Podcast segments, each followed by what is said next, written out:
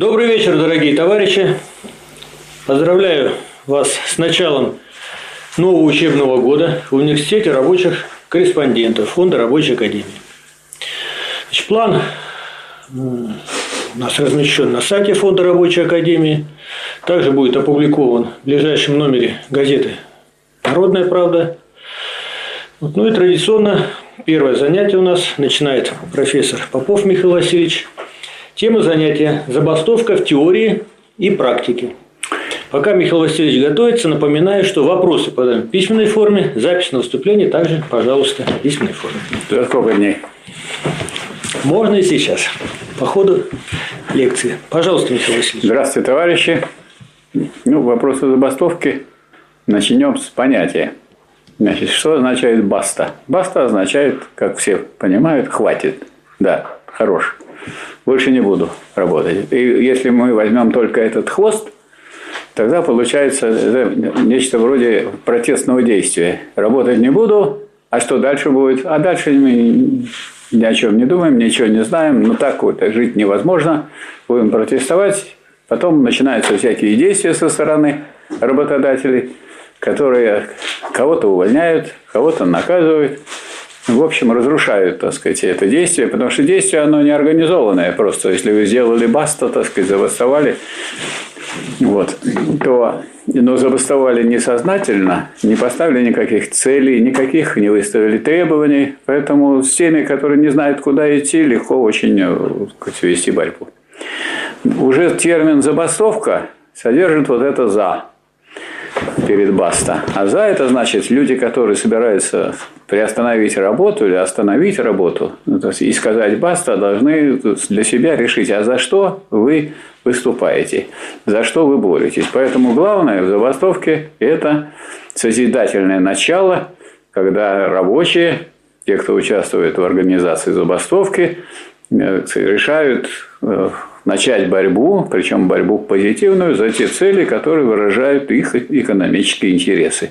Сначала экономические, а потом и политические, потому что, как если речь идет о дальней дороге, о том, к чему ведет забастовка.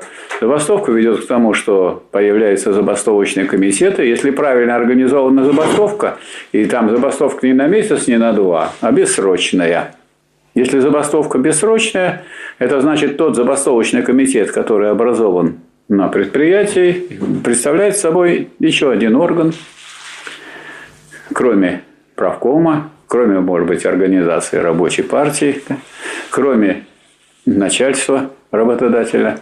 Это орган, который может, а, в любой момент, уведомив администрацию за три дня, так, по трудовому кодексу, изменить форму забастовки. Если форма забастовки была такая, один час в день, а я бы порекомендовал именно такую форму забастовку, максимум два часа, потому что значит, изначально работодатель надеется, что они побастуют, потом у них зарплата кончится, потому что никто не обязан платить зарплату во время забастовки. Хотя это может быть результатом забастовки, что забастовочные дни оплачиваются. Но предыдущей, если она была. И такие есть примеры в мировом забастовочном движении. Так вот, поэтому надежда у них, что, дескать, ну ничего, вы постоите, а потом придете и проситься будете дать вам работу. Поэтому, если перейти к забастовке не полной, а именно частичной, то сокращается рабочее время на час или на два – и тогда мы проверяем и убеждаемся, что можно за 6 часов или за 7 часов выполнить э, ту работу, которая делается за 8 часов. Почему? Ну, если у вас 8 часов, вам надо рассчитывать свои силы, свой труд на этот весь период. И как я слышал э, в разговоре с одним квалифицированным рабочим на Красном Сормове, в Нижнем Новгороде. Он сказал, ну, если нам будут давать разбавленную зарплату, мы будем давать разбавленную работу. Ну, а если, значит, речь идет о том, что они, чтобы выполнить работу, должны и получить не меньше зарплату. Ну вот работать 6 часов вместо 8, они за 6 часов сделают, имея в виду сдельщиков. А если вы возьмете докеров, у них еще и специально есть приработок так называемый, то есть стимулирование за более короткий период, поскольку там нужно обрабатывать суда, суда, значит, стоят и за время стоянки колоссальные у них расходы, поэтому чем быстрее вы разгрузите, тем лучше. Вот поэтому э, проблема возникает только с кем? С повременщиками. Ну тогда, когда у вас повысилась зарплата э, сдельщиков, то встает вопрос о неравенстве, что надо сказать, требовать, чтобы и повременщикам повысили просто. И это как можно это требовать? А так и требовать, что он сказать, можно ведь бастовать один час э, в день, один час в день. А можно бастовать два часа в день. Вот поставьте по временщикам зарплату больше, будем час в день бастовать. А, а если вы не поставите, будем два часа в день бастовать. Или полтора часа в день будем бастовать. Это сугубо компетенция забастовочного комитета. То есть, когда забастовка, если она прошла всю процедуру, она является законной.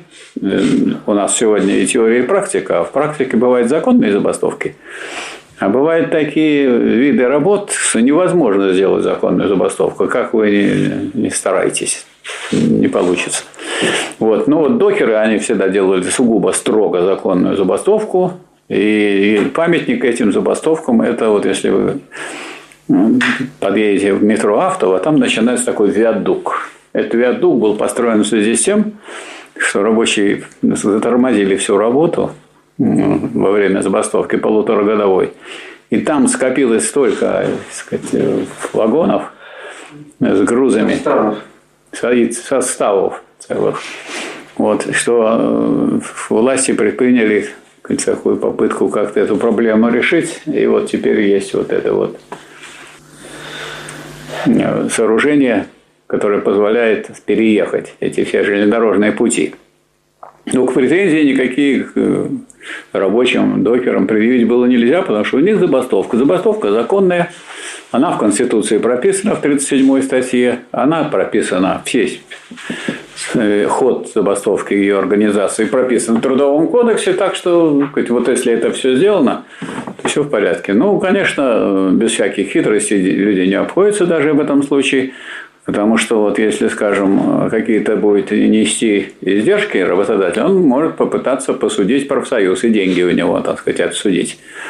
Поэтому готовит, готовит профсоюзный комитет забастовку, а в забастовку избирает рабочих то они никакого отношения к руководству профсоюза не имеют, никак нельзя сказать, говорить, что это дело профсоюза.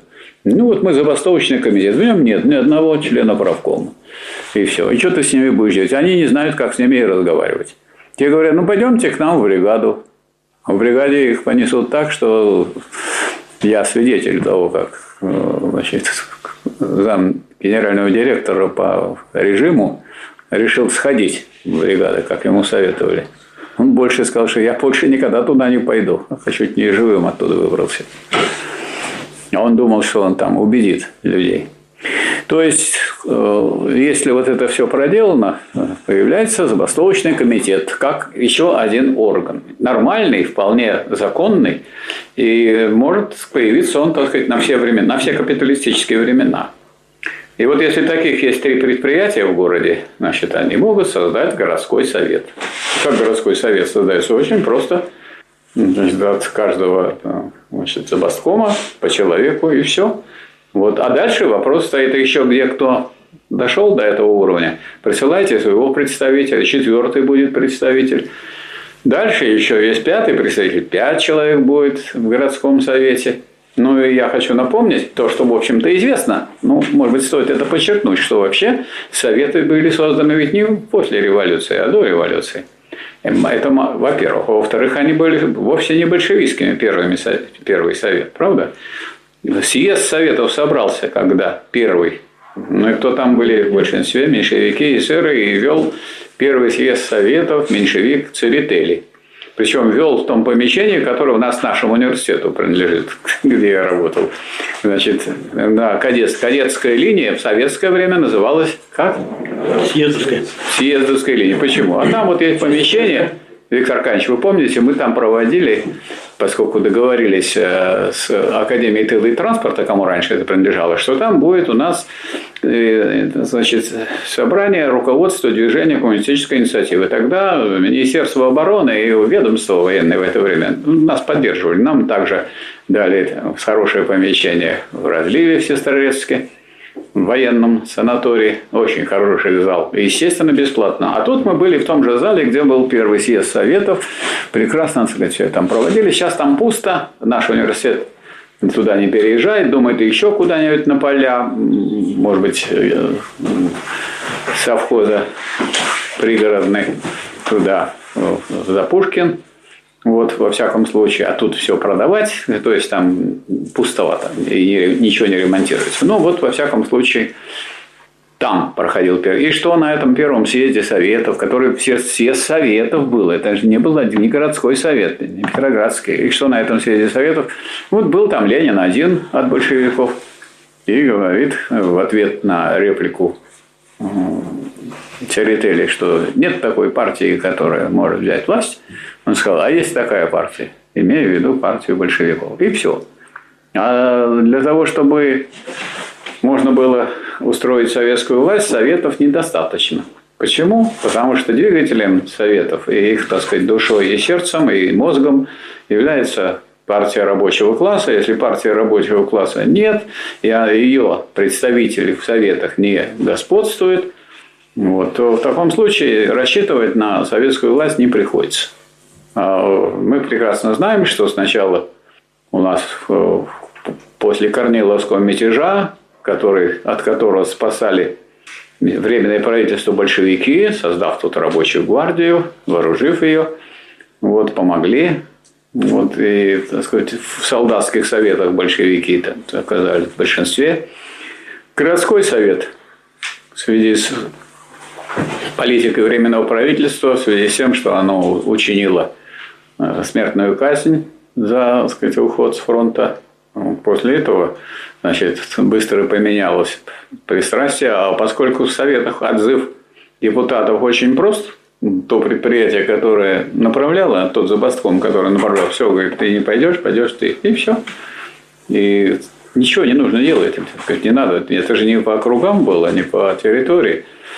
Вот, поэтому за сентябрь до начала октября советы изменились. Большинство в Московском совете оказалось большевистским, в Петербургском совете и в войсках Северного фронта.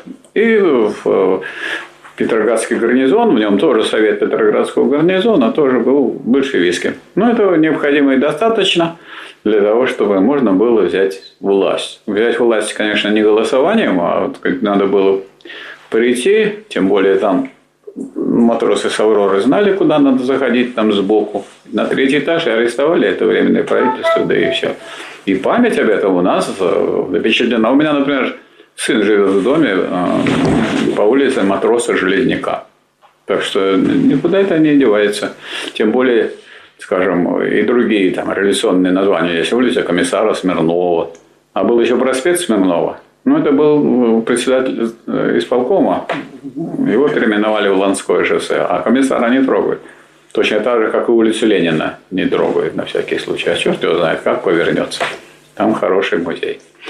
Вот, то есть понятно, что вот э, эти самые советы, которые, с одной стороны, это самые лучшие средства экономической борьбы, позитивные. А позитивные почему? Потому что выставляются требования, и этих требований Э, рабочие. Причем таких требований, которые, если вы будете через Думу добиваться, с ума сойдете. Как вы через Думу добьетесь, чтобы был 7-часовой рабочий день?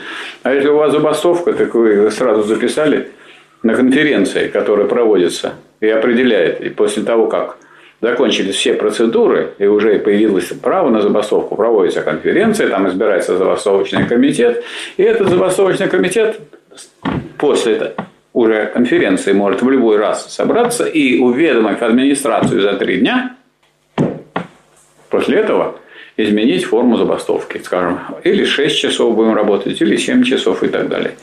То есть, и с политической точки зрения, и с экономической точки зрения, сказать, нужно не, сказать, не идти по этому ложному пути, который нам везде навязывают с этими протестными действиями, то есть нам рассказывают, куда не ходить.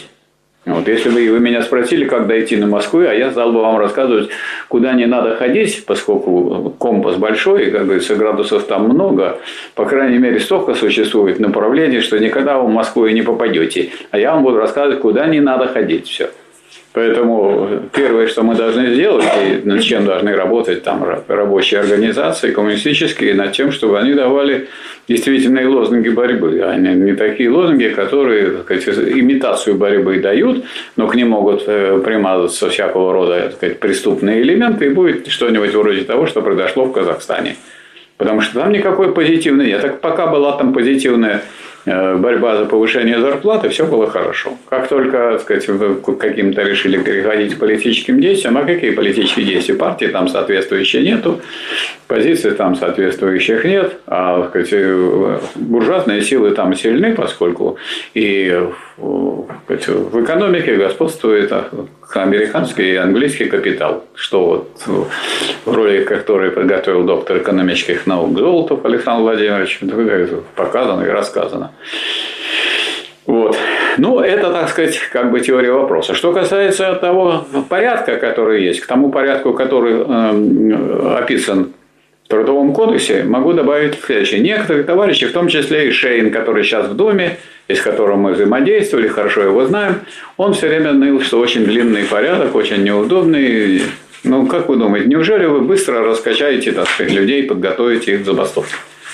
Это очень хорошо, что он такой непростой. Сначала можно просто поговорить, чтобы обязать руководство говорить, что нужно сделать, нужно получить большинство за требование какое, чтобы администрация встретилась на переговоры. Если у вас большинство есть, вам под этим соусом, вы еще ничего не требуете, никого не пугаете. Собираете за встречу с начальством. Что вам трудно за встречу с начальством собрать больше половины. Раз больше половины есть, по закону не имеет права отказаться от переговоров начальства. И в самом начале Трудового кодекса есть раздел «Социальное партнерство», туда это отнесено. Но для чего нужно э, это сделать? Чтобы вот самые такие Э, начальство любимые, любивые люди убедились, что никак, никакие переговоры, никакие так сказать, э, добрые отношения с начальством, когда речь идет о прибыли, не сработают. Поэтому кого нужно эти переговоры послать? Вот самых каких, которые любят начальство. Пусть пойдут и поговорят, и что-нибудь попытаются договориться. Это ваш же друг, так сказать, начальник, отец родной. Ну, давайте, идите туда. Поэтому, прежде чем люди будут подведены к забастовке, они должны пройти эти стадии сами, причем на практике. То есть, на практике убедиться, что переговорами ничего не получишь. Тогда начинаются уже другие коллективные трудовые споры, другой раздел трудового кодекса. Там, так сказать, четкая процедура. Начинается она с того, что некоторые не делают, и поэтому в самом начале терпят поражение. Там написано, что вот те, кто выделены на переговоры, вот вы 50% получили за ведение переговоров за такие-то требования. Начать надо с требований. В том числе туда в это требование вставить там 7-часовой рабочий день. Потому что а это требование нужно только для разгона. А там как забастовочный комитет поставить 6 часов, и будет 6 часов в день. Потому что 2 часа в день э, не работать. Ну вот э, требования. После того, как эти требования проголосованы, а это уже тут люди другие пришли, которые понимают, что это не сделают э, начальство, надо требовать. Получили большинство за эти требования, значит, надо сформировать тех группу людей, которые будут на переговорах переговариваться. Что написано в законе? Замечательный закон написано, что до трех месяцев надо освободить участников переговоров до трех месяцев с оплатой по среднему. Вот, так сказать, товарищи нас рабочие, так сказать, пойдите туда. И там, э, а почему э, до трех месяцев? Ну, они же должны как переговариваться? Одно дело, они сидят вот э, раз в неделю на два часа встречаются с администрацией, собственно, разговоры. А они же ведь переговоры ведут от имени коллектива, так надо за неделю пройти по всему коллективу, со всеми поговорить, рассказать, как и за что мы выступаем, и как на это реагирует начальство, да, как реагирует работодатель, и после этого прийти, а на переговорах вести себя очень смирно, поддакивать, говорит, да, наверное, очень убедительно, вот мы пойдем, наверное, мы убедим. И пошли. И пошли, Потом приходят, вы знаете, мы ходили, вот мы все передали, все ваши пожелания, все ваши объяснения, нас чуть не убили. Поэтому мы не можем подписать это. И, так сказать, то есть не надо там на себя брать. Но вот этот этап многие не проходят. То есть они идут на переговоры, то он, значит, руки вытер, так сказать, рабочий по специальности приходит, а там главный экономист, главный юрист, это все это титулованные, так сказать, прожженные так сказать, говоруны. И вы хотите их, так сказать, в разговоре победить? Нет, это делается по-другому. Это так и делается, вот э, докеры сказали, так вы идите с нами э, там по режиму, идите с нами вместе в бригаду, пошли. Тот сходил вместе с ним. И вот так там разделались, что он сказал, я туда вообще никогда больше не пойду. Это он сидит в кабинете, там начальствует, а там-то что будешь начальствовать?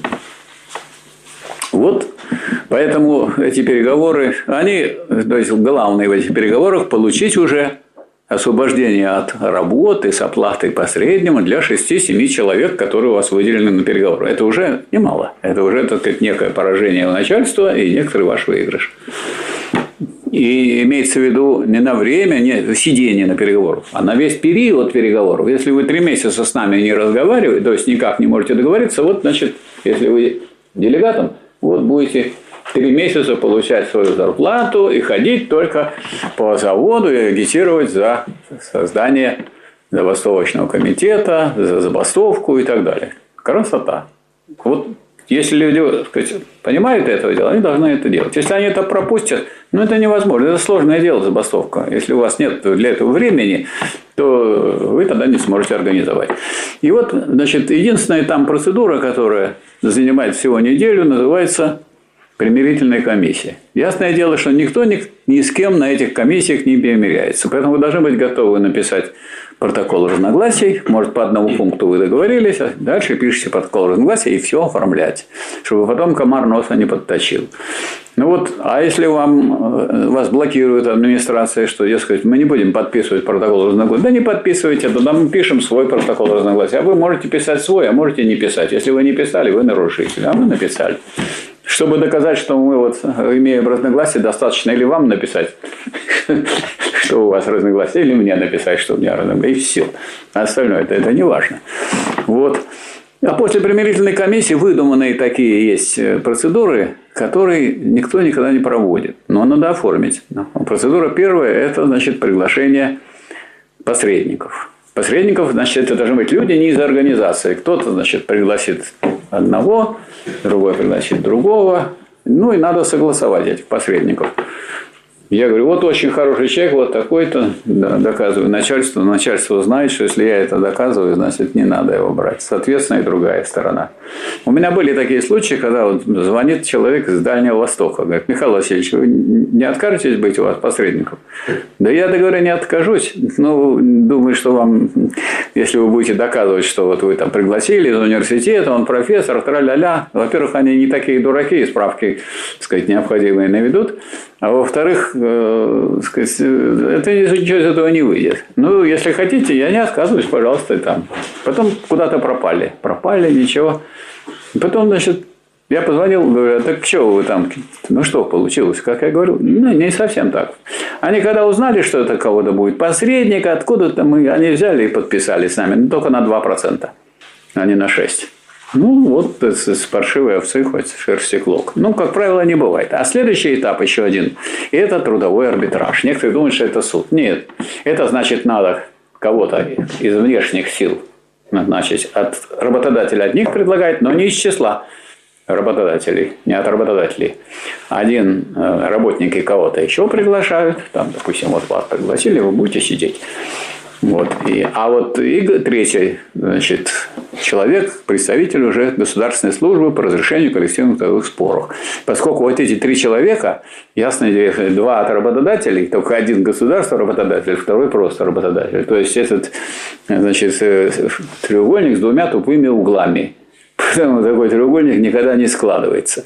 Поэтому никогда это ничем не кончается. Но протокол надо составить, что у нас были переговоры на эту тему, мы договорились о том, о том, но никто не подошел. Ну, не подошел, и вы получаете право, право на забастовку. В законе сказано, что надо тогда собрать хурал, так сказать, конференцию или собрание, Конференция я докеры, вот свидетель, как у них нужно было срочно собрать. Они посчитали, у нас 6 тысяч докеров. Ну, давайте от один от тысячи. И собрали, 6 человек собрали конференцию, а ничего, никаких ограничений нету. То есть не надо чувствовать себя бедными, несчастными перед лицом буржуазной демократии. Надо ее использовать. Значит, 6 человек собрали, все приняли, все. Это касается и забастовок, и что хотите. Почему обязательно надо толпу собирать? Потом вы хотите зал снять, и вам не дают, на заводе не дают собраться, а шесть человек, да вот в ближайшее кафе. Пришли и собрались. Или где-нибудь в курилке можете собраться. Какой Там есть, скажем, в порту есть такие вагончики, где они перекусываются и согреваются. Да в любом вагончике шесть человек могут. Вот это конференция всего порта. И что такого? Все нормально. А вот конференция, значит, еще раз подчеркиваю, что она должна принять решение о бессрочной забастовке, вот, скажем, один час бессрочная, один час в день не работаем, и вы уже перешли к 7-часовому рабочему дню, завтрашнего дня. Потому что с какого объявит она, или с того дня, который объявит вот эта конференция. А дальше забастовочный комитет уже начинает управлять, юлить. То есть он начинает э, действовать таким образом, что вот видите, что не, не сговаривается плохо, он увеличивает объем сказать, э, времени, которое идет на забастовку. Если идет дело сказать, на поправку, опять до, до часа доводит и так далее. Потом этот час можно передвигать. Час в конце, час в начале. Приезжайте попозже, поспите. Вы, а тут не уходите с работы, мы обсуждать будем в этот час, что еще дальше будем делать и так далее. Или к обеду, перед обедом, или после обеда. То есть, вот начинаете, или приезжает корабль, так сказать, сюда приходит э, капитан, говорит, вот как бы разгрузить? А те говорят, а у нас забастовка. Так вы можете разгрузить? Не знаю, идите вон в забастовку. Если они дадут разрешение, будут разгружать. Они дадут разгружение, не будут. Я рассказывал Сенков в Нижнем Новгороде. К нему приходит из ФСБ, говорит, так у вас завтра забастовка? Да. Вы председатель забастовки? Я. А вы как, планируете завтра пускать генерального или не пускать на завод? Ну, мы планируем вообще завтра пускать. А, ну, ладно, значит, и так далее. Докеры, значит, поскольку в законе написано, что кто отвечает во время забастовки за охрану. А там еще, между прочим, я думаю, что это все присутствующие знают, обязательно в каждом министерстве есть перечень работ, которые должны выполняться во время забастовки. Ну, там, скажем, связанные с военными грузами, с радиоактивными грузами, там, ну и с тем, с тем.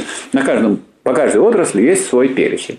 Его раньше не было, потом мы его сделали, этот самый перечень. И вот э, в рамках этого, а кто будет отвечать, если украдут имущество работодателя или работодателя? Работодатель бы хотел бы, чтобы что-нибудь у него украли, кто-нибудь. Почему? Он бы тогда сослался на этот забастовочный комитет, потребовал бы наказать профсоюз и так далее. Поэтому, скажем, докеры объявили, мы составляем рабочую дружину делаем. А как делать? А каждая бригада – это один отряд. Потом приглашают на совещание забастовочный комитет, он же главная сила, представителя администрации по э, режиму и представителя линейного отдела милиции. А что будем обсуждать? А будем обсуждать, какой будем использовать эту, какие. Нет. Какие будем формы использовать, применять. Будем дзюдо, айкидо или какие единоборства будем учить и так далее. В общем, въехали они в такое, так сказать, положение, что уже работодатель решил, что надо заканчивать. Потому, потому что получается так, что он был полновластный, а так бы он что-то отдал и опять был полно. А тут уже появилась какая-то третья власть, с которой он не знает, что делать. И ничего не, все по закону. Ну, это, так сказать, вот, поскольку у нас теория и практика, а практика бывает и по закону, и не по закону. А вот, скажем, некоторым видам деятельности, для некоторых видов деятельности нет вообще возможности бастовать. Все запрещено. К ним относятся авиадиспетчеры. Они тогда не бастуют. А что они делают?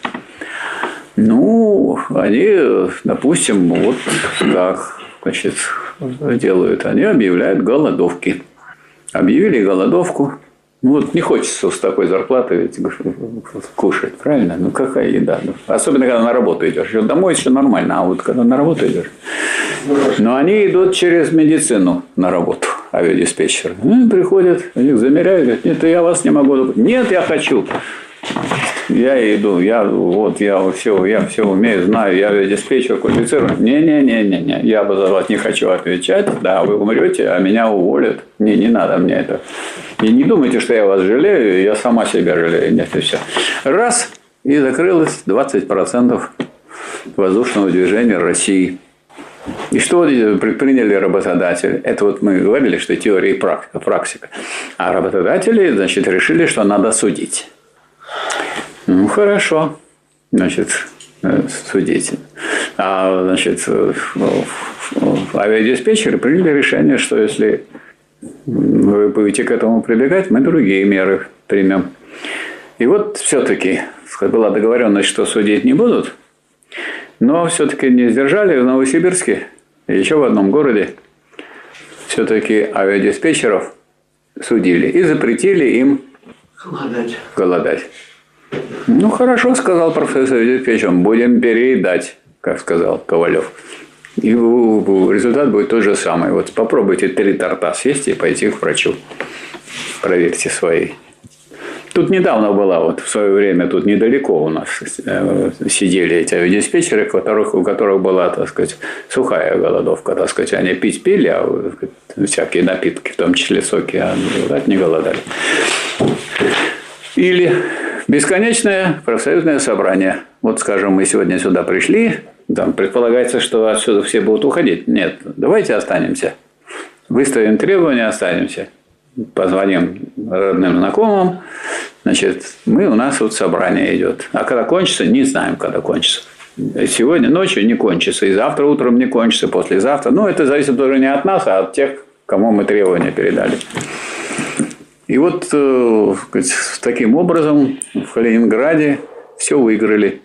Все, что они планировали, забастовщики, все выиграли. Тогда, значит, э, а вот некоторые ретивы, если генерал в Ростове-на-Дону, тот э, решил, что он и будет судиться. Ну и успешно выиграл суд. И тогда авиадиспетчерам запретили проводить собрание с 23 часов до 7 утра. Хорошо сказали авиадиспетчеры. И вот тут в 7 часов все сидят, как те, кто есть авиадиспетчеры, все сидят в зале в аэропорта и проводят профсоюзное собрание, обсуждают все свои проблемы и до 23 часов. И так каждый день. Короче говоря, сняли этого генерала, в конце концов. Сняли генерала, и сняли генерала, который возглавлял, так сказать, всю службу авиадиспетчеров – и я вот после этого был там с Ковалевым, встречался, такие шикарные, у него стали апартаменты, там, их уважают, там, потому что уважают сильных. Поэтому, ну и тех, кто понимает, что к этому делу надо относиться творчески. А вообще народ, если начнет думать в этом направлении, он придумает еще не такие варианты. Например, докеры еще делают у них побригадно это. Вот, ну, начинают э, особо безопасную работу вести особо безопасные, так они 60 километров их, их едут э, погрузчики, а так 6 километров в час. И вот выходит генеральный директор смотрит в окно, а там, знаете, как в кино замеренно такой, едут, и все работает, и все движется. Председатель правкома Саржан подходит и говорит, да это у нас тут э, сегодня такой день безопасного труда. А у них там опасные, у них там бывает штуки, так сказать, разогнался, сбил, все, так сказать, упал на лед вместе с погрузчиком, погрузчик утонул, и рабочий утонул, или кого-то придавил, это страшно опасная работа. А там все это 20-футовые контейнеры, страшное дело, эти трехэтажные погрузчики. Вот, поэтому разные есть формы. И замедленная просто работа, так сказать, побригадно. Вот раз вот в этом подразделении там 6 бригад, это, значит, вот сейчас эту неделю эти медленно работают. Ну, как бы я бы сейчас бы лекцию начал бы читать чуть-чуть помедленнее. И, я думаю, мы долго здесь бы сидели. И так далее. То есть, к этому надо относиться, так сказать, с инициативой, с энергией, со смекалкой, а без этого советской власти не создашь. Вот э, можно так сказать, э, на это смотреть. на всю эту сказать, теорию забастовок и на забастовочную борьбу. С одной стороны, у нас есть право и в Конституции, и в Трудовом кодексе. А с другой стороны, у нас есть богатый опыт. Богатый опыт. И есть прекрасные примеры. Есть люди, которые этот опыт проводили. Вот там, кто умел делать забастовку, вот, скажем, новый коллективный договор на 20-23 годы, который составлен э, в акционерном обществе первый контейнерный терминал на 20-23 годы. Там сидит наш один товарищ Федотов, Константин Васильевич, вы его знаете. И вот, так сказать, время идет, вот, вот их закон. Тут все лучше, чем в Трудовом кодексе. Потому что в коллективном договоре хуже, чем в законе. Нельзя, а лучше, пожалуйста. И все это сделано. Ну а за этим стоит что? Не будете принимать, будет забастовка. Не будет забастовки формальной, будет неформальной. Ну вот, например, утром приходят на работу и сидят. О чем дело? А надо вызвать инженера по технике безопасности. Пусть расскажет, как положено, как надо безопасно трудиться. Он рассказывает. Потом вопросов. Вы сколько можете вопросов задать? Вы очень много можете задать вопросов. Отсюда не уйдем. А потом идут проверять. Если одна ниточка оборвана на 10 сантиметрах допустимо, а уже две ниточки недопустимо. Представляете, там козловые, козловые краны, там что-нибудь. Страшное дело. Мы знаем, как на шахтах, сколько людей убивают. Вот, поэтому и что они делают? Сидим, ждем, когда починят. А сколько будете ждать? Да давайте скорее. Работать чертовски хочется работать. А они-то никак не могут. А то же самое погрузчики. Ну, техника. Есть абсолютно исправная техника. Это редкость. Поэтому тут все угодно может быть. Или сидим, читаем эти вот по технике безопасности. Что должно быть сделано? Когда надо остановиться, вот вы, сказать, вот вы не хотите умереть, так не делайте, а хотите умереть, это ваше право. Ну, мало ли человек, так сказать, какие-то личные проблемы. Поэтому, а я не хочу, я не, вы постойте ни в коем случае. Для этого ничего не надо, ни процедуры, ничего. Ну и на сладкое я хочу сказать, что наш э, этот самый закон, который некоторые ругают, которые не умеют применять, он в этом отношении замечательный. Если, например, кто может э, признать забастовку незаконной, как вы думаете? Только суд. И вот, значит, люди пришли на работу и ничего не делают. Приходит начальство и говорит, у нас забастовка. Как это незаконно? Вы что, это как мне? Вот смотрите, что написано в кодексе. Забастовку может принять незаконный только суд. Признать. Ну, эти там пошли искать юриста. Юриста, а он где-то на суде нашли. Сегодня, завтра побежали в суд. А в суд не быстро же сдашь. Это, во-первых, пока сдашь, пока там это, у судьи у всяких этих много всяких других процессов. А тут вы со своей забастовкой придумали, что не можете там как-то решить этот вопрос. Ну и, короче говоря, э, ну, через пару дней получает решение суда. Дальше, значит, процедура такая. Участники этой забастовки, которую они начали самочинно, без прохождения процедуры, обязаны приступить к работе после вручения им решения суда, забастовочному органу, который возглавляет. Товарищ Лазарь, у вас кто возглавляет забастовочный орган, не знаете? А где он сидит, не знаете? А я судебный пристав исполнитель. Так, а вы не знаете? И вы не знаете, Виктор Аркадьевич, может, вы знаете. Каждому вручить. Ну вот, ну и ну, тот э, судебный пристав исполнитель, ему-то что? Кончилось он время и пошел домой. Значит, эти продолжают бастовать. Второй день, третий. А я Виктор Иванович спрашиваю ему, он говорит, так они, наверное, в кафе, вон, ближайшем. Те пошли в кафе, нету в кафе.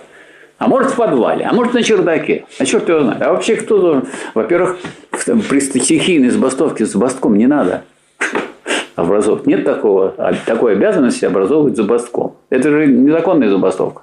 Но признать ее незаконной может только суд, но прекратить ее нужно только тогда, когда доведено будет решение суда до руководящего органа. Ну и поэтому, так сказать, время от времени можно делать такие встряски для руководства, чтобы оно было более сговорчивым. Поэтому, если люди, вот, э, э, работники, члены профсоюза члены партии поймут, что это у них оружие в руках, и надо этим оружием хорошо пользоваться, они тогда много могут решить. А если они будут э, плакать и рассказывать, как нас бьют, и так они противно выли, что и правду их побили. Да? Да? Спасибо. Есть вопросы? Вопросы. Какие нужны изменения в законе для облегчения забастовочной борьбы? Никаких. Не надо ее облегчать, она и так легкая. Чего облегчать? Да надо изучить то, что есть, и пользоваться. И если вы найдете там, какие нужны, я не вижу никаких вообще проблем с этим. Ну, куда уже вам закон, что вам три месяца можете ничего не делать, это же забастовка. Ничего не делать, зарплату получать. А заниматься только переговорами и подготовкой забастовки. Какие, если вы сейчас строните это изменение законов, сейчас ситуация хуже, чем когда мы добивались этого трудового кодекса, он Виктор Аркадьевич подтвердит. Вот, потому что сейчас начнут эту гору стронут, и тогда повыкидывают там столько, что будет у нас, у нас, что большинство в Думе на сегодняшний день, в РКРП или у кого-нибудь еще, нет. Ну так а что вы хотите? Мы хотим эту вот лавину столкнуть, она поедет и нас закроет. Второе. Какие требования МОД не выполняются в России, которые затрудняют забастовочную борьбу? Не знаю. Нас это ну, мало волнует это МОД, потому что никаких э, э, рычагов воздействия у МОД нет.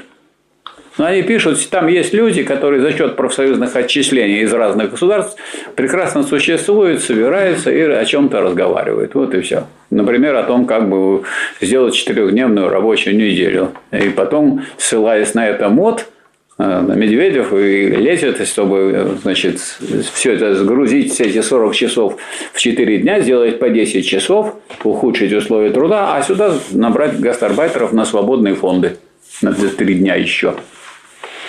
Так, назовите примеры наиболее успешной борьбы зарубежных отрядов рабочего класса методом забастовок. Ну, вот я был в Бельгии, там сохранили предприятия, которые э, хотели закрыть. Его захватили рабочие, сказали, не уйдем, и не ушли. И тогда пришлось его сохранить. Четвертое. Как вы оцениваете роль забастовочного составляющей недавних выступлениях в Казахстане. Там не хватало как раз сознательного начала. Это понятно, что вот, вот к тем людям, которые были за повышение зарплаты, к этому большое количество могло присоединиться. Присоединились все другие люди, которые тоже кричали в поддержку, но у них были другие цели и интересы. И одних от других тут тогда не отделишь, потому что если нет организующего начала, нет там, потому что не, профсоюзной там, так сказать, сильной борьбы нет, нету там. У нас вот два члена рабочей партии России есть в Казахстане. Они газеты распространяют. Ну, два члена, это же, сами понимаете, это очень мало. А у них там ничего нет. А вот у американского и английского капитала там есть, во-первых, охрана своя, это же их заводы. Во-вторых, свои ставленники и агенты.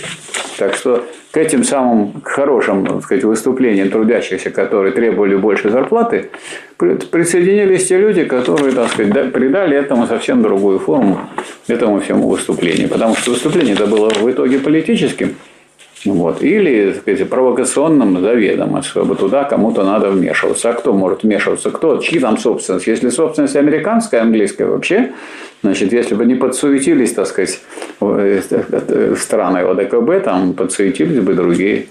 И все. Как надо же охранять эту собственность. Тем более у нас что мало иностранных этих самых предприятий здесь уже в России. У нас электростанции в Сибири американские принадлежат. А где этот самый э, наш алюминий? Уже тоже американский. Так, для самых нетерпеливых товарищей, которые искренне просят и требуют назначить дату всеобщей политической стачи. Не бывает всеобщих политических стачек, потому что забастовки идут от корня, от рабочего движения. Не может быть всеобщей забастовки. Бывает подъем рабочего движения. Читайте 55 томов Ленина, прочтете и увидите. Никогда никакой всеобщей политической ставки не было, а подъем был или спад рабочего движения. Вот больше или меньше. Потому что стачка э, и забастовка коренится не в органе, который где-то сверху. Как вы можете призвать к стачке кого-то, когда стачку организовывается вот снизу, с предприятия? Поэтому это, это пустые, это люди, которые далеко вообще находятся от рабочих, от рабочего движения, а они думают, что это вот такой, возможно, такой ход. Хотя это, кажется, был хорошо бы, хорошо бы, Ну, поэтому а какой, какой политический, политическая стачка должна иметь политический орган? А где политический орган? Если мы делаем забастовочные комитеты, политический орган уже созрел, и партия там. А если у вас э, некий комитет, который себя объявляет, ну, это какие-то люди, которые какие-то свои интересы решают. Поэтому по мелким условиям можно какую-нибудь всеобщую политическую стачку организовать, вроде там выступлений желтых, этих оранжевых жилетов. То есть они э, свою сказать, неделю работают, а в субботу-воскресенье они как на праздник приезжают там переворачивать урны и разбивать э, витрины в каких-то магазинах на проспектах. Вот этим все заканчивается.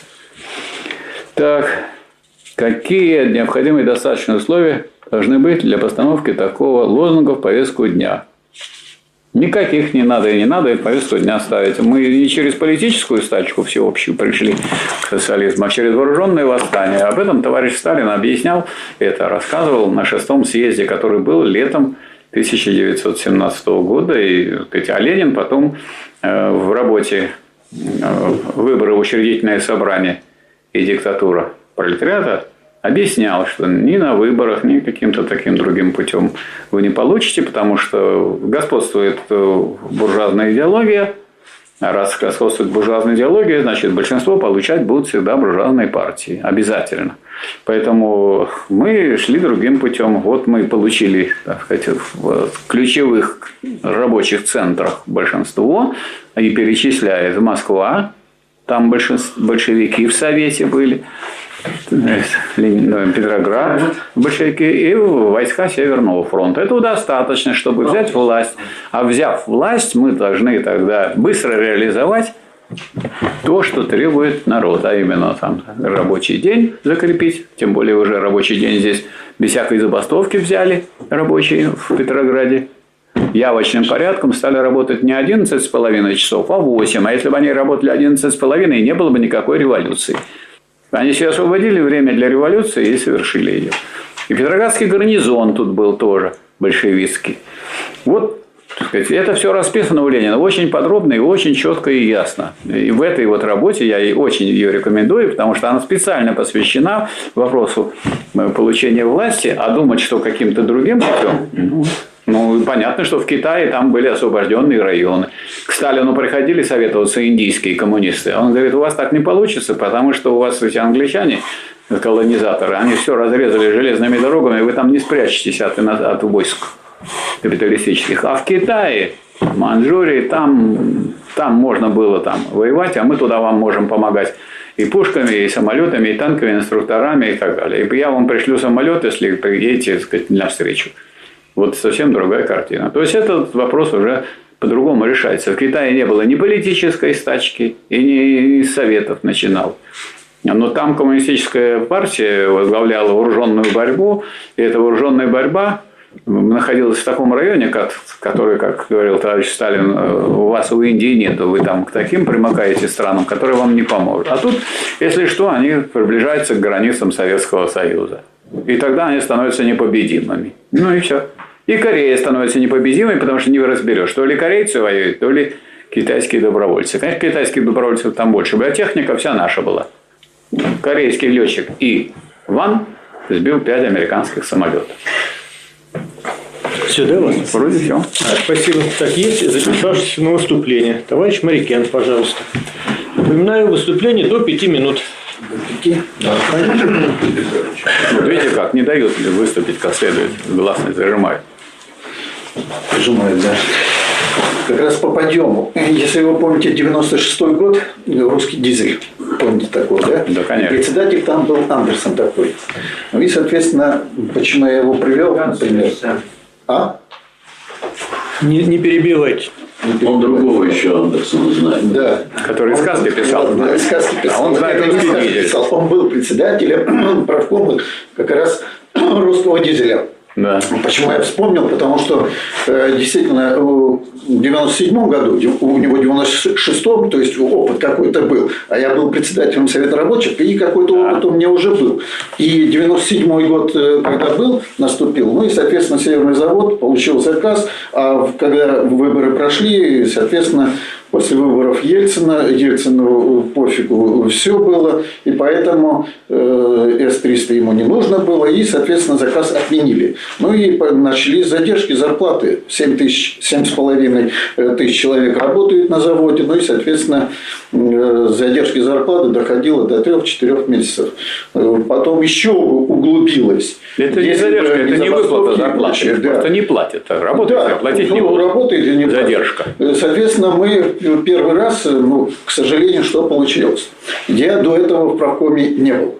Когда вот эти моменты начались, соответственно, как член РКРП, соответственно, председатель Совета рабочих, э, докоптировал сам себя, грубо говоря, серьезно. На самом деле так и получилось, потому что с цеха человек уехал, э, с человек уехал в э, отдаленные места, имеется в виду Израиль, и, соответственно, он, да, грамотный человек и прочее, но, э, соответственно, сам себе как бы коптировал, так как были... Это революционная инициатива, все нормально. Да, да. Ну и, соответственно, в первую очередь пришлось мне уговаривать 60 человек, членов правкома, для того, чтобы провести забастовку. А в то время у нас был э, депутат э, Государственной Думы Григорьев. Владимир Федорович. Ну и, соответственно, я от него получил вот эти талмуды, как проводить забастовки, нового, свежепринятые. И, соответственно, принес э, директору, положил на стол. Вот на этой основе мы будем проводить забастовку. Действительно, первый раз провели внутри завода забастовку. Соответственно, пригнали электрокару, директора на сам электрокару и, соответственно, мегафон, партийный мегафон я принес, соответственно, ему этот сам. Объясните, что творится с завода. Ну и он объяснял, но уже дрожащим, как говорится. Гордымов? Гордымов. Он тоже бывший депутат законодательных собраний и прочее. Этот, он сам просил иногда, наоборот, чтобы я ему в таких-то моментах помогал. Помогал причем. Что получилось? Второй раз, но у нас забастовки проходили не по часу, а в 12 часов объявляется забастовка, соответственно, ну, если 7 тысяч работало, две площадки были, да, и, соответственно, первый раз где-то около тысячи человек, наверное, внутри завода остались, остальные ушли домой. Ну, не считая то, что не должны были покинуть рабочие места, соответственно, определенный контингент. Второй раз уже за воротами, то есть перед правкомом и прочим. Правком у нас был с улицы, соответственно, вход и прочее. И, соответственно, там уже было, да, где-то полторы тысячи человек остались из семи с половиной тысяч. Там и телевидение было, и все это, это как положено, э, этот, провели эти забастовки. Э, в итоге приходили деньги так называемые конверсионные. То есть, когда оборудование есть, соответственно, не работает, соответственно, какие-то деньги государство все-таки выплачивает. Почему Гордыну вспомнили? У него друзья на высшем эшелоне были. Лившиц такой и прочее, прочее. Он каждый раз, вот сидя за столом, я приходил часто к нему, сам, соответственно, объяснялся. Он нам на Народной правде 300 тысяч перечислил, кстати. Да, нет, получали до 97 -го года, до вот этих моментов, в любой момент у нас деньги получили, можно было получить с банков и прочее. В итоге что получилось? Вот то, что говорится, конверсионно получали, соответственно, он обязательно меня приглашал как председателя стачного комитета.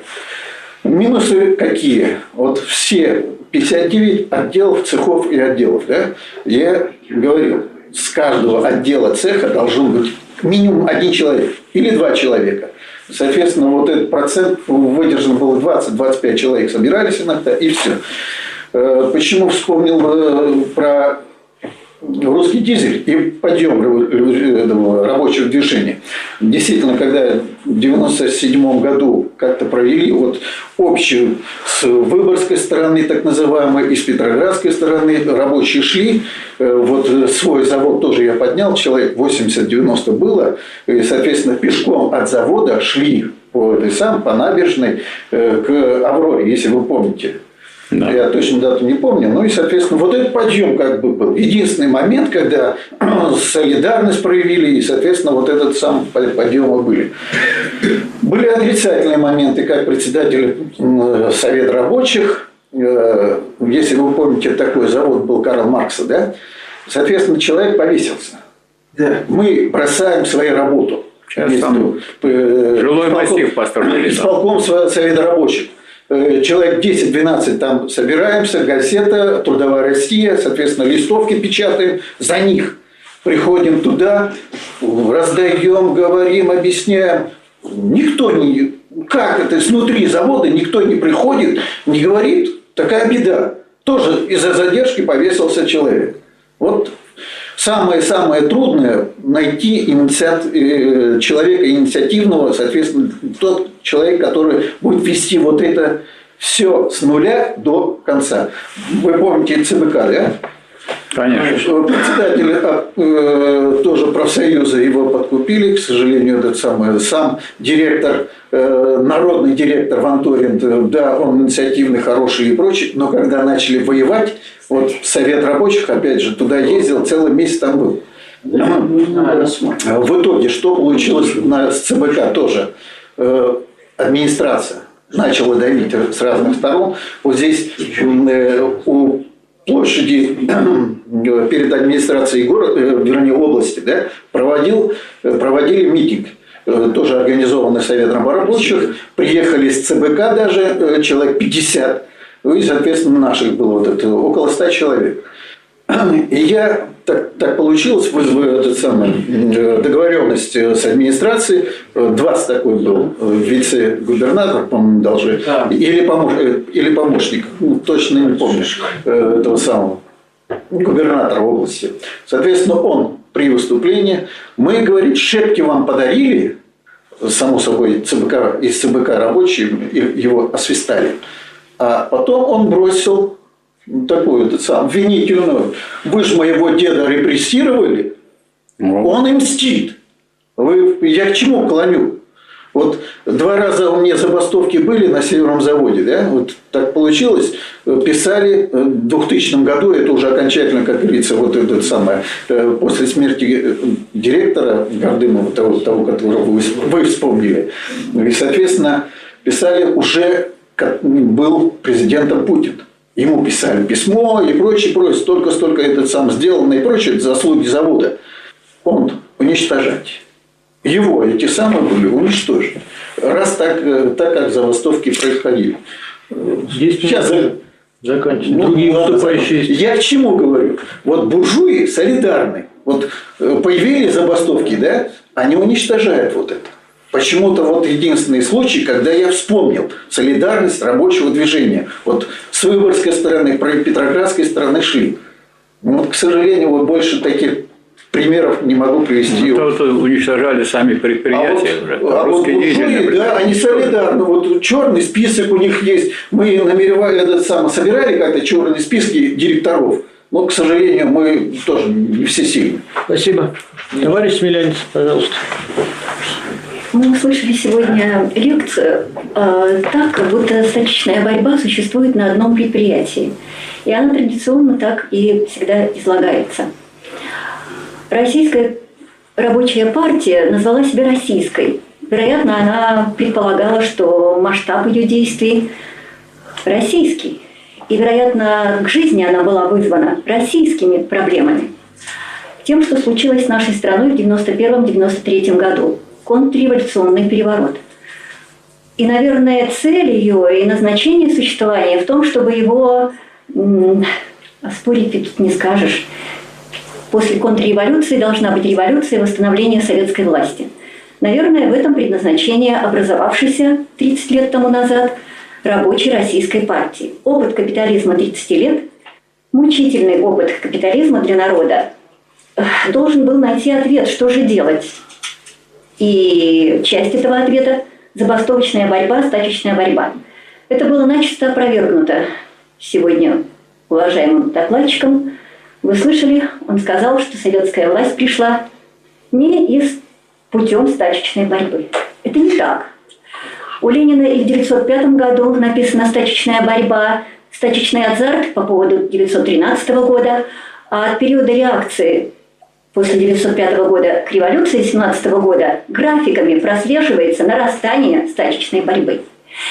И февральская революция 17 года началась со стачки на Путиловском заводе, а потом переросшей во всеобщую, всероссийскую стачку. Всеобщая политическая стачка Лениным называется деятельностью партии в такой степени, как критерий, что даже если партия ее не проводит, то ей отказано в праве называться пролетарской коммунистической партией. Есть цитата Ленина на этот счет.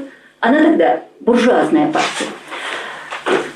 Э, итак, э, похвалили стачечную борьбу в Казахстане, социально-экономические проблемы. А разве было сказано, что эти проблемы нашего российского пролетариата, возникшего после контрреволюции, и украинского, и прибалтийского, хоть они как бы нос воротят, но ведь не все же, и молдавского, и всех наших республик, мы не услышали выхода за пределы одного предприятия, как проблемы российской, которая как раз забастовочной борьбой и могла бы решиться. Это борьба против частной собственности, против капитализма и стачечная борьба всеобщая. Есть метод средства. Другое дело, я кончаю, что рабочая партия не ставит себе задачей мы услышали хорошее слово от предыдущего выступающего «солидарность». Мы его не услышали от нашего уважаемого докладчика. Солидарность, она в том и состоит, чтобы связать отдельные забастовки в одно целое, всеобщее политическая стачка. И это уже выступление против всего строя, которое выражается не только в прожиточном минимуме, в растущих тарифах, в медицине покупных дипломов, в вывесенном лесе за границу, в отобранном платностью образования, медицине, во всей нашей преобразованной жизни мучительно частной собственностью. Вот всеобщая политическая стачка как средство изменить это путем возвращения нашей советской власти и социализма. Спасибо. Виктор Аркадьевич, пожалуйста. Так, я думаю, поблагодарим Михаила Васильевича за мудро выбранную тему для начала значит, полугодия учебного, да, потому что, конечно, значит, вопрос забастовки – это ну, такой стержневой вопрос работы коммунистов вообще. Ну, куда денешься. Поэтому хочу поделиться воспоминаниями. Первый раз я в забастовке участвовал в 1974 году. 1900. В феврале месяце после защиты диплома, вместо того, чтобы двигаться по распределению, я в составе бригады прибыл в республику Коми, где на трассе Печора-Микунь строили вертолетную площадку. Валили лес, отсыпали грунт, там бетонные плиты укладывать надо. И вдруг ребятам, которые с нами работают, крановщики, бульдозеристы там, и так далее, технику обеспечивают, не выплатили зарплату. Они, значит, взяли и прекратили работу. Ну, с одной стороны, нам бы деньги надо выколачивать, да? А с другой стороны, мы понимаем, что тут и, и солидарность, да и просто, если мы их подведем, они в следующий раз, так сказать, так будут работать, что мы там, значит, половину своего не вытащим. Поэтому мы тоже вроде бастуем. Тут приехала бригада соседняя из Москвы. Ну, раз стоим, давай хоть футбол сгоняем. А площадка-то уже отсыпана песком, знаешь, это вертолетная, там гектара три примерно. Только посередине несколько плит бетонных мешает. Влетаю я в вагончик, где сидят трактористы и водку пьют. Дядя Вась, заводи машину, нам надо плиты сдвинуть. Он меня за шиворот говорит, что, что, штрейкбрехер? Я еще тогда и слова такого так не очень твердо Да нет, говорю, дядя Вась, нам вот тут, чтобы ворота поставить. Ну, сейчас сделаем. Так, пошел, подвинул. Вот это я к тому, что забастовка, конечно, дело боевое и очень творческое. Потому что Михаил Васильевич рассказывал примеры, сами мы знаем, что по-разному разворачивались дела и на ЦБК, и там на русском дизеле, и в порту, и на Форде. Да? Каждый раз вот надо, исходя из тех условий, которые есть, найти то звено, за которое надо ухватиться и тянуть в этом деле. И, конечно, бывали ошибки. 98 год, вспомним. Там действительно такое общее волнение. Деньги не выплачивают, бастуют, стоят, дороги перекрывают. И никого суд не наказал, не признали ни одну забастовку незаконной, кроме одного случая нашего на значит, э, строительных материалах в заводе, заводе во Всеволожском районе. Хорошие наши парни пошли вперед всех и на первое место выдвинули требования отставки Ельцина и правительства. И их, так сказать, вот раз, и незаконно, и подвели.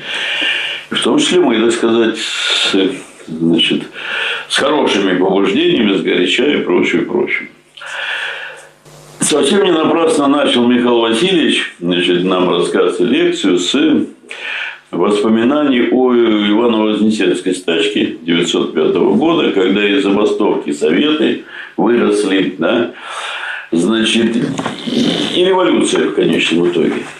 И это тоже не случайно. Владимир Ильич приводил слова значит, министра э, внутренних дел Германии, по-моему, да, что из каждой стачки, из-за каждой стачки выглядывает гидра революции. В этом он, безусловно, был прав. И когда мы говорим о возможности всеобщей, еще бы лучше всероссийской, да, конечно, мы такую перспективу несколько идеально рисуем, но мы должны понимать, что вот та же Ивановская, она была в масштабах региона всеобщей. В те времена 70 тысяч бастовали это самое.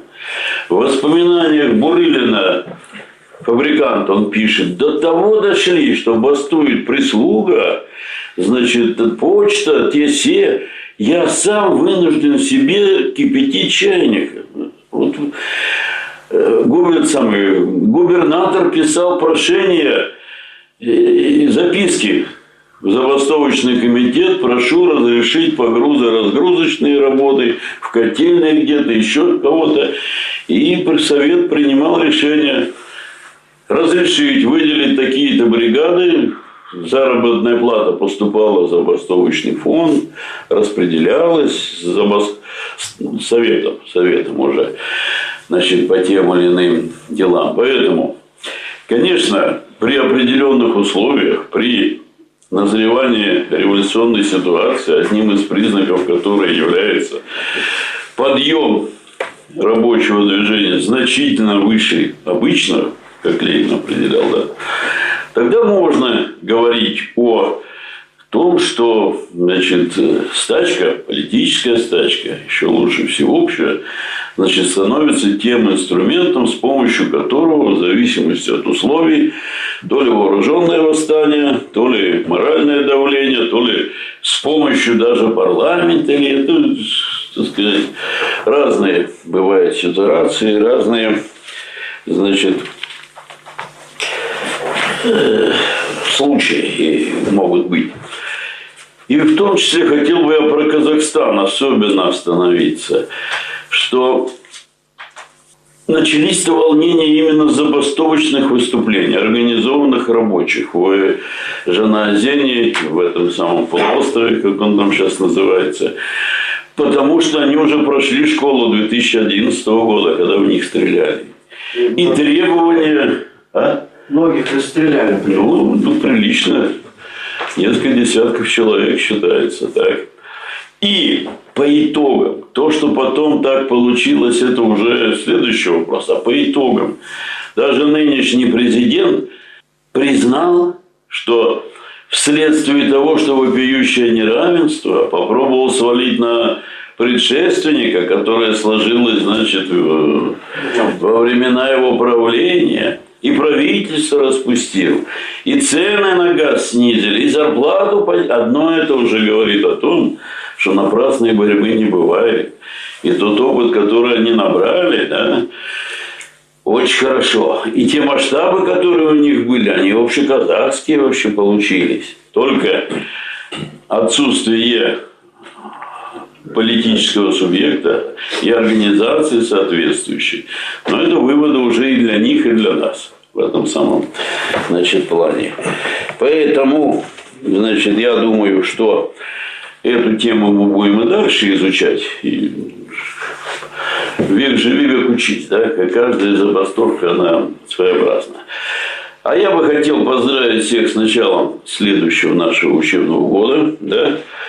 Значит, э, хочу показать продукцию, которую наши комсомольцы значит, оцифровали и значит, вы в художественном виде значит, для нашей системы преподнесли. Это плакат Самохвалова художника, значит, схема социальной теории Маркса, значит, которая показывает вот ту закономерность, которые особенно гордились Маркс и Энгельс, и это главное их открытие в манифесте было, да? Значит, что с развитием производительных сил меняется устройство общества, настройка, общественные отношения и прочее, прочее. Это я к тому, что и сегодня в наших рядах сплошь и рядом встречаешь людей, которые ищут мировой заговор, правительство какое-то мировое, агентов сионизма, черт его знает чего еще там. И не хотят изучать науку закономерности, которые уже известны всем. Без чего невозможно думать ни о революции, и главное, невозможно думать о том, что потом построим что-то дельное. Да? Потому что мало скинуть власть, надо знать, что делать дальше. Это один экземпляр плаката дарю в университету, он ректору Спасибо. прошу передать. Так. Ну и поскольку Российская коммунистическая рабочая партия в конце года отметила 30-летие, так, товарищи, которые не смогли присутствовать, а непосредственно отношения не имеют к тем событиям. Поэтому поздравляю. Спасибо, Разрешите вам да, вручить календари и пожелать успехов в творческой работе и в ну что, заключительное слово. Да, я думаю, что сегодня прошло полезное занятие для всех, интересное. Вот. Надо понимать, что всеобщее начинает появляться на предприятиях, на заводах.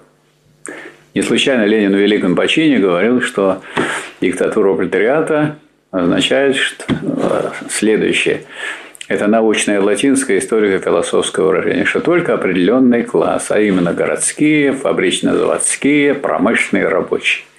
Поэтому на самом деле, так сказать, ядром революционным являются, конечно, заводские рабочие, которые начинают забастовочную борьбу, и от этого, от этого зависит исход и всей политической борьбы. Другое дело, как вы знаете, по истории всей, никто, нигде, ни в одной стране не ждал всеобщей политической власти для того, чтобы сделать социалистическую революцию, всеобщей политической стачкой. Никто, так сказать, не против не будет, если она будет всеобщая, естественно, да? Но если вы собираетесь связывать со всеобщей политической стачкой, я, так сказать, вам хочу ответить, революцию, то вы не дождетесь. Потому что вы будете, у вас всегда будет не хватать. Еще будет вот это вот маленькое предприятие, оно не сделало, и вот, так сказать, всеобщей политической стачки не получилось. Ядро поднимается, авангард. Это раз. А во-вторых, мы должны понимать, что в буржуазном обществе сознание буржуазное у большинства – в том числе и у большинства рабочих. Поэтому себе представлять картину таким образом, что сразу может подняться вот везде и все, а вот то, о чем здесь говорил Виктор Аркадьевич, вот товарищ Марикян очень интересно рассказывал, как раз он, как участник этих событий, знает, что вот там загорелось, там поднялись люди, и нужно, так сказать, их координировать, нужно стараться, так сказать, соединять, а вот эту задачу решает партия рабочего класса. Поэтому не случайно, так сказать, и, собственно говоря, наше детище здесь, вот то, что мы здесь делаем, и этот университет, он из детища двух партий Российской коммунистической рабочей партии и Рабочей партии России. Потому что если мы хотим организовать сказать, рабочий класс, помочь ему подняться, мы должны эти вещи обдумывать и, исходя из этого, и двигаться. Вот я э, хочу отметить как раз то, что все товарищи с большим интересом отнеслись к этой теме, теме для нас очень важной и нужной. Я думаю, что те товарищи, которые будут смотреть, тоже это оценят. Вот. А насчет того, что так сказать, э, вот, так сказать, повторяются предприятия. Да, вот повторяется. Вот есть, например, а, товарищ Федотов, один у нас член партии, а, в порту, один. И есть коллективный договор. А вот нет члена партии, нет коллективного договора на других предприятиях и так далее. А коллективный договор сделать без угрозы забастовки нельзя. Вот там все время висит э, так сказать, организации, так сказать, угроза того, что люди могут забастовать в разных формах. Я эти формы говорил. Не обязательно это все так, так сказать, обставляется, как вот я сначала рассказывал процедуру, которая расписана законом. И есть, так сказать, и работа по правилам, и есть изучение документов, вот, так сказать, которые пока не изучишь нельзя – останавливаться. Остановиться может не только, так сказать, всеобщее. Надо, чтобы научился каждый останавливать свою работу, если нарушается техника безопасности. То есть мы должны людей призывать ко всеобщей борьбе, а не, к тому, чтобы они ждали, когда поднимутся все. Никогда авангард не должен ждать, когда поднимутся все. И революцию делают авангард. А вовсе не все сразу. А все сразу потом. А потом начинается, как вы... Мы хорошо помним, как начинается потом триумфальное шествие советской власти. А когда началось триумфальное? Когда вот в трех местах, так сказать, в трех местах в Москве, э, в Петрограде и войсках Северного фронта был решен вопрос. Вот тогда и поднялись люди, потому что им нужен пример и опора.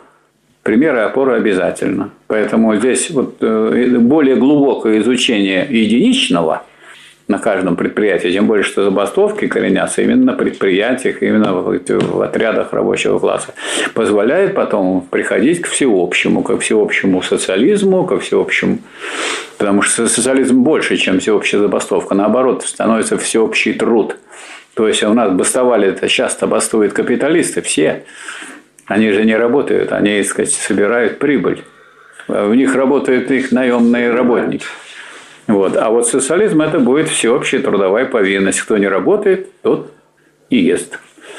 Вот. Поэтому я хочу поблагодарить всех товарищей, которые так сказать, приняли участие в этом обсуждении, в этом рассмотрении, ну и в организации нашего этого общего дела. Вот, потому что мы и впредь будем работать над тем, чтобы все то, что мы будем находить, инициативу, которая есть у нас в России, которая используется, чтобы она получала свое отражение здесь. А если ее нет, то значит мы не должны делать вид, что все хорошо. Мы должны видеть и недостатки того рабочего движения, которое есть. Спасибо, Спасибо большое. Так, объявление. Встречаемся в следующий четверг. Тема лекции «Проблемы истины в науке и политике». Лекцию читает доктор философских наук профессор Огородник.